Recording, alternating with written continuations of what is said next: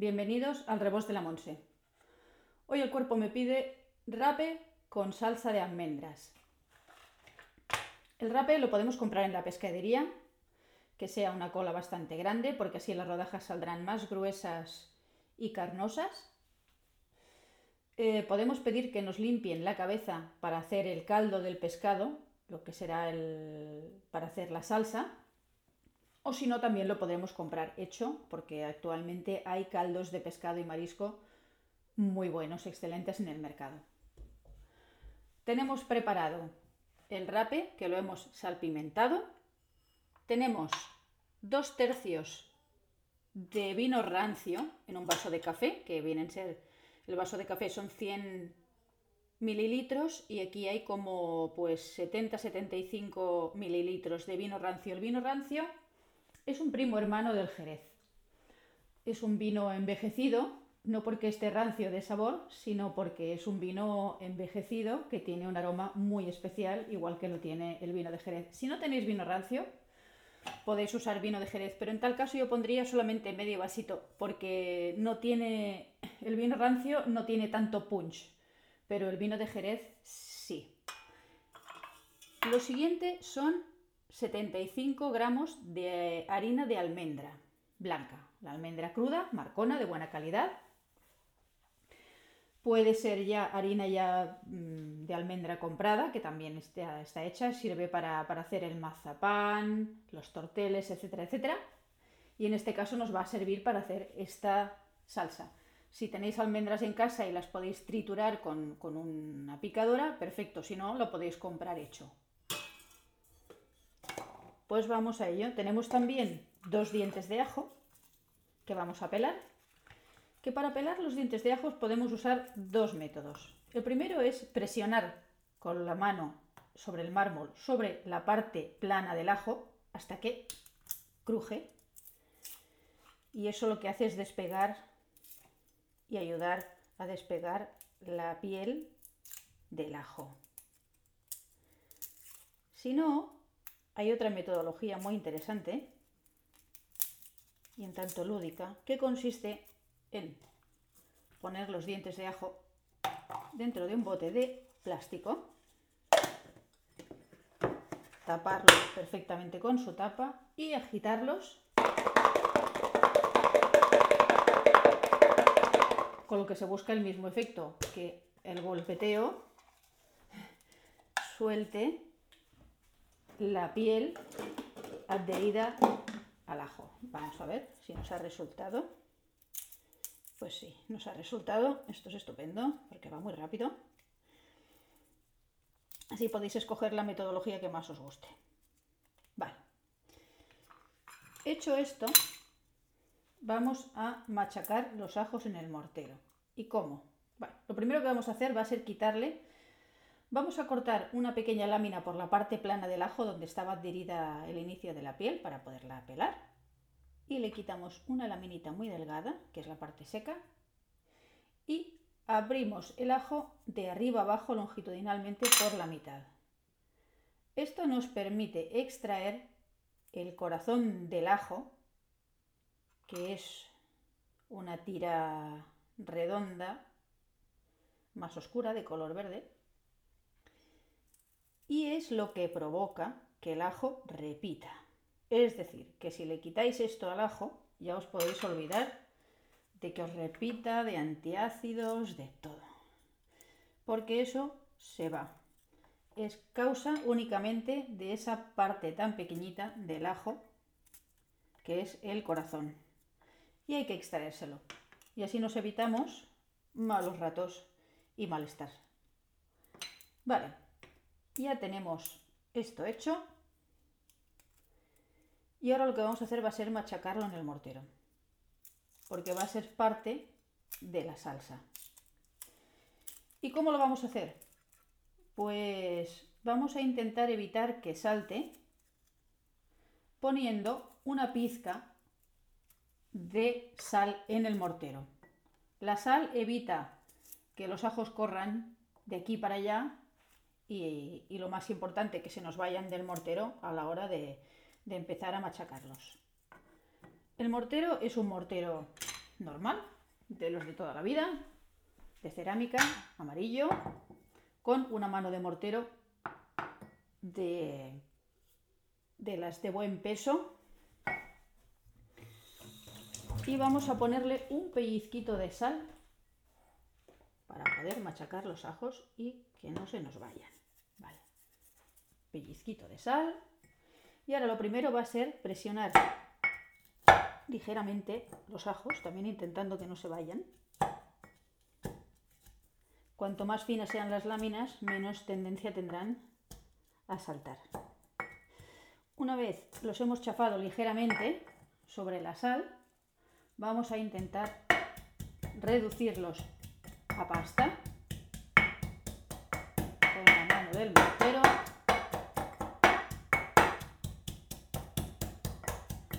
hasta que se conviertan en casi una crema. Porque van a formar parte de una salsa fina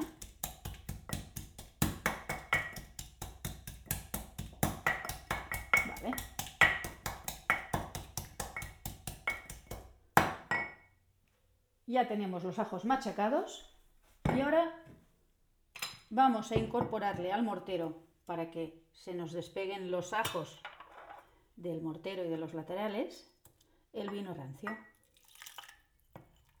Echamos el vino rancio dentro del mortero y ahora esto ya nos ha permitido sacar el mortero limpio sin pérdida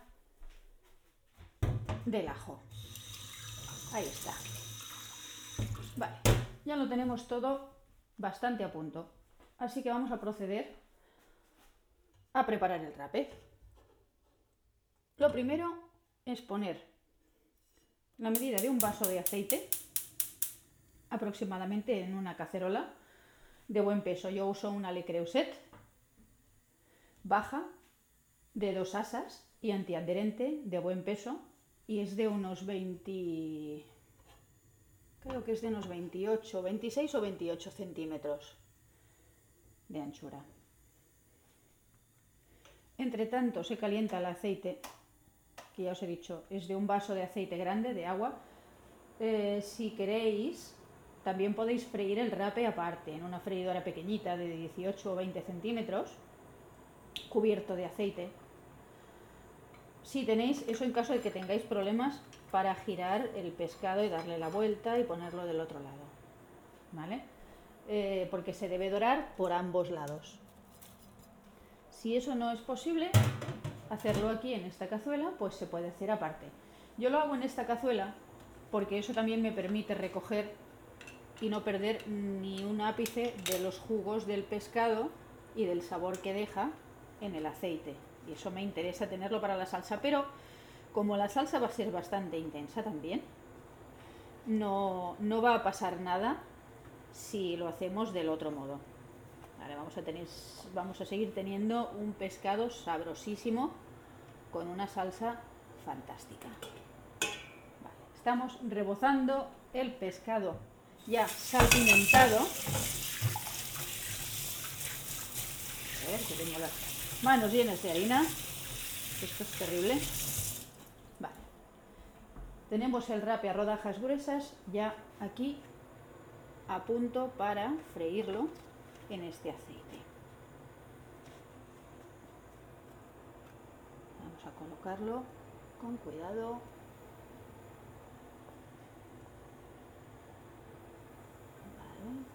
ya se va calentando.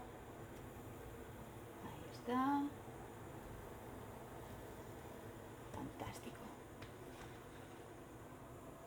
Ya tenemos las rodajas de pescado. Podéis contar, pues no sé, eh, dependiendo del apetito, pero igual con dos de bastante grandes o dos y media, pues igual ya tenéis bastante. Eso dependerá de, del apetito de este rape que estoy preparando yo, comen tres con buen apetito. Aquí se nos está ya dorando el rape. No hay que tostarlo en exceso, únicamente sellarlo, que coja un poquito de color Entre tanto guardamos la harina. Este pescado doradito ya lo apartamos a un plato.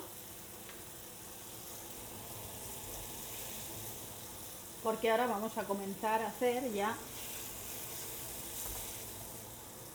la salsa, donde después acabaremos de cocinar este pescado durante 20 minutos. Ya tenemos el pescado aparte. Y ahora lo primero que vamos a hacer va a ser verter la almendra molida en la cacerola donde hemos hecho el pescado. Y si no, como os he dicho, usáis una sartén aparte o una freiderita pequeña y después ponéis mm, un decilitro de aceite de oliva en la cazuela donde vayáis a hacer ya la receta definitiva.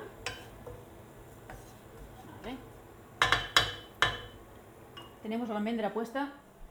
No nos interesa que se nos tueste en exceso, queremos una salsa bastante blanca. Por tanto, ya que tenemos la almendrita ahí, la hemos mezclado con el aceite, ahora vamos a verter el contenido del mortero, que es donde tenemos, si recordáis, los ajos machacados y el vino rancio, sobre esta almendra. Vale. Hecho, le damos una vueltecita y enseguida ponemos un poco del caldo del pescado no doy cantidades porque eso va un poco bastante a gustos de cada uno. Es decir, hay quien prefiere la salsa más espesa o más clara. Vale. Tenemos ya la salsita que se está gestionando con la almendra, el ajo, el vino rancio y el caldo de pescado. Y ahora vamos a proceder a retornar dentro de la cazuela el rape. También lo podéis hacer al revés, podéis poner el rape y después eh, verter sobre él el jugo y el caldo del pescado, porque quizás sea más fácil.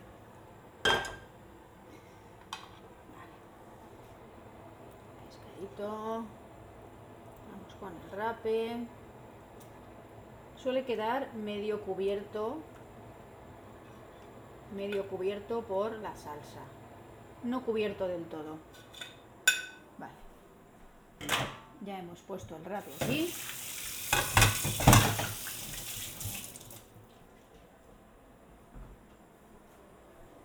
Ahora le vamos a añadir una pizca de sal porque el caldo de pescado no suele llevar y no suelo llevar porque después lo podemos usar para otras preparaciones y cuanta más sal lleve, después más fuerte se hace el sabor del caldo, como que se concentra.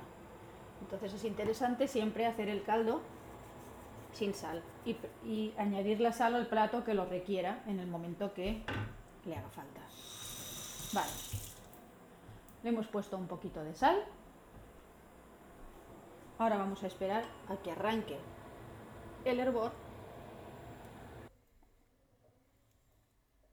Ya hierve la salsa con el rape dentro y así la vamos a dejar 20 minutos. Tapadito y que haga su camino y nos va a salir un rape súper tierno con esta salsita de almendras. Y pasado este tiempo lo podremos emplatar y lo podremos servir.